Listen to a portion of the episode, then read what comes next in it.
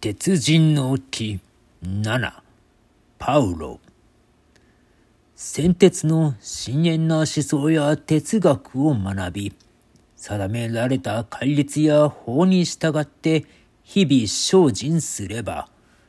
釈迦の説くブッダや孔子の説く君子や創始の説く新人など理想的な精神状態を獲得できるのかもしれない。だが、それは誰にでも到達できる境地ではない。もし、知識、教養、哲学に縁のない一般民衆など万人に開かれた精神の幸福な境地があるとしたら、それを手にするか否かは、個々人のお気に召すままだ。古代ユダヤ人は、エジプト王朝の王族だった伝説的預言者モーセの導きで、世界を存在させる存在を神として祀り、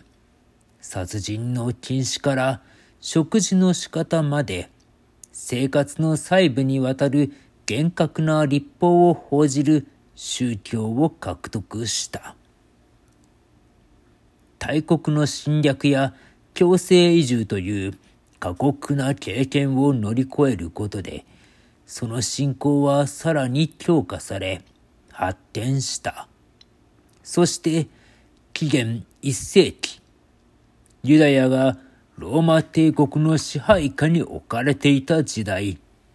その宗教は神の祭祀を司る保守的なサドカイ派と神の立法を重んじる革新的なパリサイ派が対立し、民族の主導権を競っていた。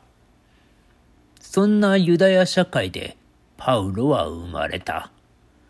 彼はパリサイ派に属し、立法の知識に長けていた上に、母語であるヘブライ語の他に、当時の国際言語であったギリシャ語も話すバイリンガルであり、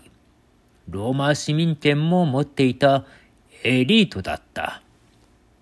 彼はギリシャ的教養と知性にも恵まれていたが、何よりもユダヤの立法を厳格に守ることこそ、唯一神の創造した世界で幸福に生きるための人間が励むべき理想の生き方であると信じていた。同じ時期、大工を家業とする一人の男が、一団の人々を伴ってユダヤの地を巡り歩き、ユダヤ社会の字目を引いていた。彼には祭司の資格などなかった。膨大な立法知識があるわけでもなかった。彼にできることといえば、病人、貧者、障害者、罪人など、社会に捨てられた底辺の人々と交わり、彼らを癒すことだけだった。しかも、心から癒しを求めている人しか彼は癒せなかった。強いもの、止めるもの、正しきものは癒せなかった。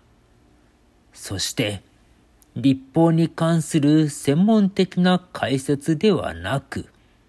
例え話によって神とその愛を信じるように進めるだけだった。その男イエスが人々に称えられるようになると、祭司や立法学者たちは権威と誇りを傷つけられた。そのため彼は囚われ、神殿と立法を汚した罪で十字架にかけられて死んだ。イエスの死後、一度はバラバラになった弟子たちが、彼の癒しの行と神の愛についての説法を継承し、イエスの教団は復活した。パウロはパリサイ派としてその教団を迫害する側にいたが、いかなる迫害を受けても癒しを求める者を癒し、心の救いを求める者を救うことのできるイエスという存在に傾倒し、逆に立法に生きる難しさに疑問を感じて改心した。そして、イエスこそが神に自分たちを取り次ぎ、その愛に導いてくれるキリスト、救い主であるというキリスト教の原理を明確にし、その神学の土台を築く。ここに